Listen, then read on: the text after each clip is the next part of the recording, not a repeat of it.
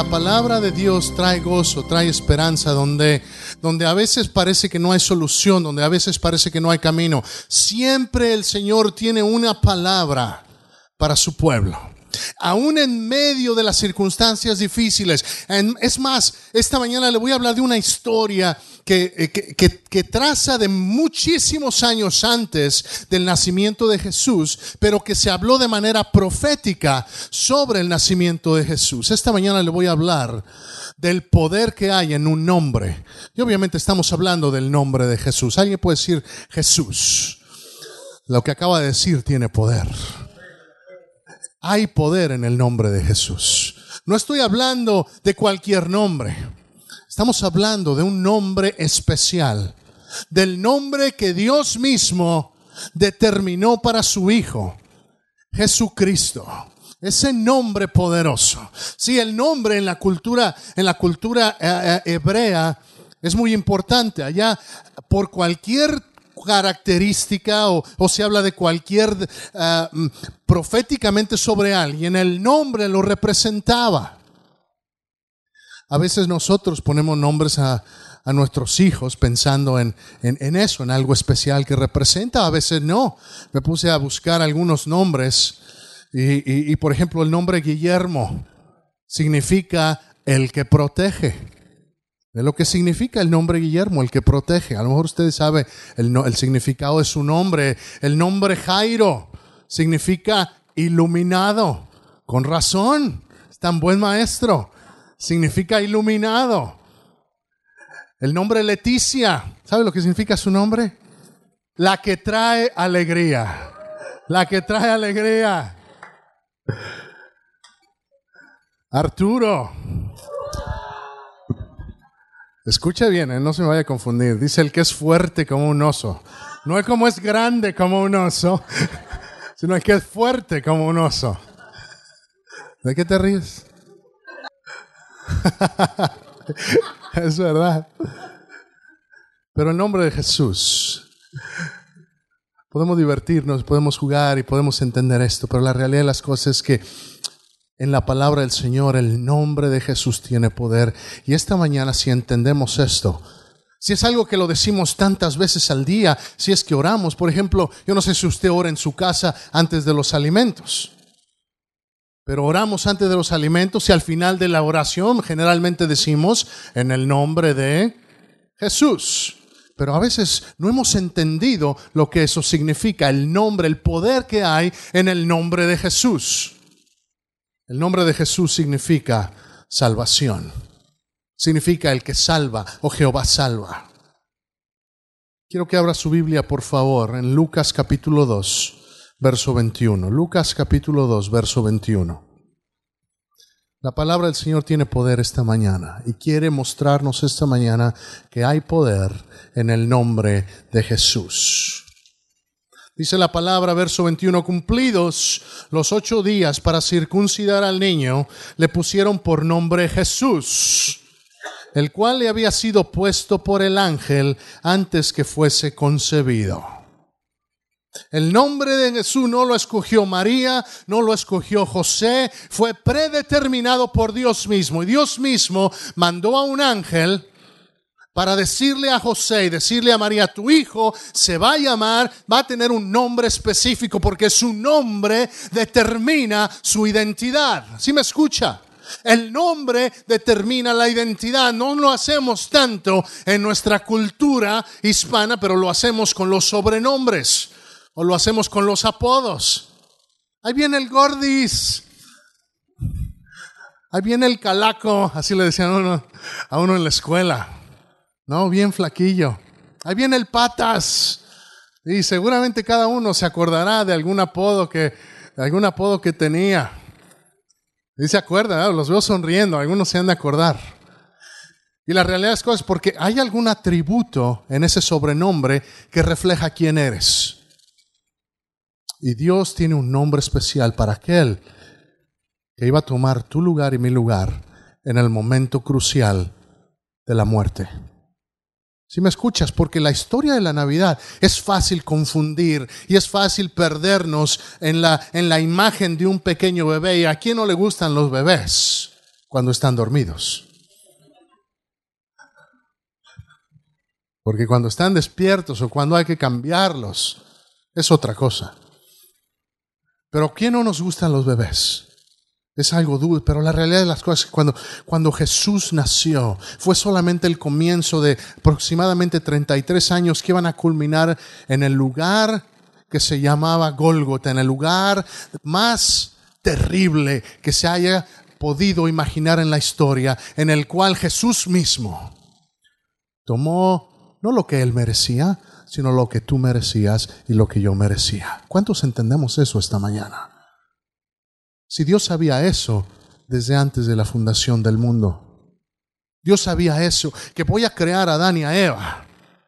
Pero sí, mira, Dios toma un gran riesgo al poner en nosotros nuestra propia voluntad. Porque Dios nos, hubiera, nos hubiera podido haber creado sin voluntad propia y todo sería perfecto. Pero Dios te dio a ti y me ha dado a mí la capacidad de decidir amarlo o no amarlo, recibirlo o no recibirlo. Si me escuchas? Si la importancia de entender esto es que Dios sabía que Adán y Eva iban a pecar. Dios sabía, aun cuando desde antes de crearlo, desde antes de la creación, porque mi Dios no tiene principio y no tiene fin. Y antes de la creación del mundo, Él ya sabía, voy a crear a Adán, voy a crear a Eva, pero van a ser tentados y van a caer. ¿Y qué voy a hacer? Desde entonces Él ya sabía que Él iba, que tener, él iba a tener que proveer un camino de salvación. Tanto así te ama Dios, iglesia. Oh, que esta mañana sepas cuánto te ama Dios. Que Él ya sabía las cosas por las cuales tú ibas a pasar. Que Él ya sabía los errores que tú ibas a cometer. Que Él ya sabe los que no has cometido todavía. Y aún así, Él mandó a su Hijo, a Jesús, su Hijo Jesús, para salvarte. ¿Por qué? Porque te ama. Esta mañana el mensaje del Evangelio tiene que llegar a tu corazón y entender, Dios te ama. Dios te ama. Y por eso que Jesús fue llamado Jesús, porque hay poder en ese nombre. Poder para salvación. En Lucas 1.31 te lo voy a leer, dice, y ahora concebirás en tu vientre y darás a luz un hijo. Le está hablando el ángel a María y le dice, llamará su nombre Jesús. Este será grande y será llamado Hijo del Altísimo y el Señor Dios le dará el trono de David su padre y reinará sobre la casa de Jacob para siempre y su reino no tendrá fin. En Mateo 1:21 le está hablando el ángel, pero ahora a José, y le dice, y dará a luz un hijo, tu esposa, y llamará su nombre Jesús, porque él salvará a su pueblo de sus pecados.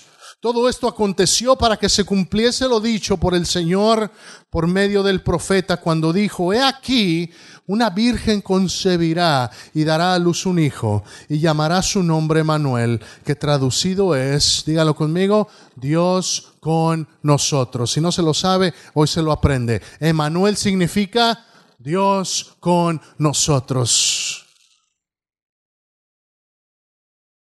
Si lo curioso es que dice, su nombre es Jesús, pero se cumple la profecía que dice que su nombre no iba a ser Jesús, sino iba a ser Emanuel. ¿Será que se equivocó el ángel?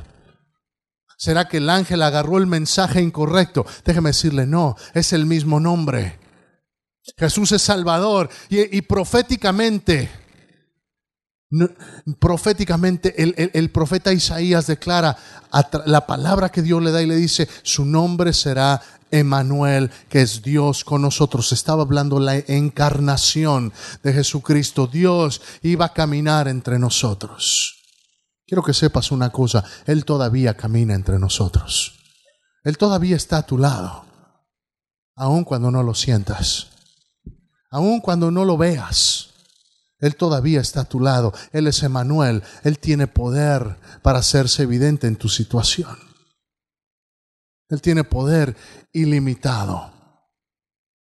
En Isaías 7, donde primeramente se escucha esta profecía, está Acaz, que es un rey que no, no, había sido muy bueno, un rey de Israel, que cuando entró al, entró al poder, y tú puedes leer esto después, en capítulo 7 de Isaías, pero quiero esta mañana llegar al punto especial y darte la historia. Acaz era un rey que no había seguido la ley del Señor. Era un rey que había sido idólatra. Tan pronto entró al poder, empezó a adorar a otros dioses.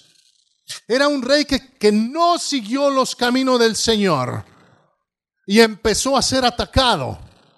Porque muchas veces lo que Dios permite es cuando te cuando empiezas a tomar, eres pueblo de Dios y empiezas a tomar el camino equivocado, Dios manda. Dios manda a veces reprensión de una o de otra manera. Y empieza a reprender a casa y empieza, y acá se está angustiado, acá se está afligido. Y llega un momento en el cual vienen dos reyes y intentan atacarlo, él no sabe qué va a hacer. Y llega el profeta Isaías y le dice, Acas, no temas, porque estos dos son como tizón que nada más echan humo. ¿Sabe lo que es el tizón? De una vez, es aquello que una vez apagado nada más queda humo. Ya no es fuego. El tizón de una vela es el, eso, eso negro que queda ahí, que más está echando humo residual. Y lo que le dice el profeta Isaías mira, estos dos que vinieron a atacarte son humo nada más. Dice, pídeme una señal para que sepas que yo a pesar, a pesar de que has sido un idólatra, a pesar de que has caído, a pesar de eso, yo sigo estando contigo y voy a luchar por ti. ¿Cuántos de nosotros actuaríamos como Dios? La realidad humana, la naturaleza humana es ojo por ojo, diente por diente, ¿cierto o no? El que la hace la paga, ¿cierto o no? Pero la realidad de Dios es muy diferente. Tenemos un Dios que eres pueblo, Él te busca. De alguna o de otra manera, a veces permite que pasemos, como dice el Salmo 23, por el valle de sombra de muerte, ¿cierto o no? Todos, de alguna manera, y si no lo has pasado, vas a pasar por ahí porque es la realidad de la vida. La importancia de entender este mensaje esta mañana es que no importa esté en la cima o esté en el valle, Dios camina conmigo. Emanuel, Dios con nosotros. Emanuel, Dios está conmigo. La historia continúa y acá dice, no, no quiero tentar a Dios. La realidad de las cosas es que estaba siendo un hipócrita porque él quería confiar todavía en sus ídolos. Y Dios le dice, ah, pues aunque no me pidas prueba, te la voy a dar de todos modos. He aquí la Virgen concebirá y dará a luz un hijo y llamará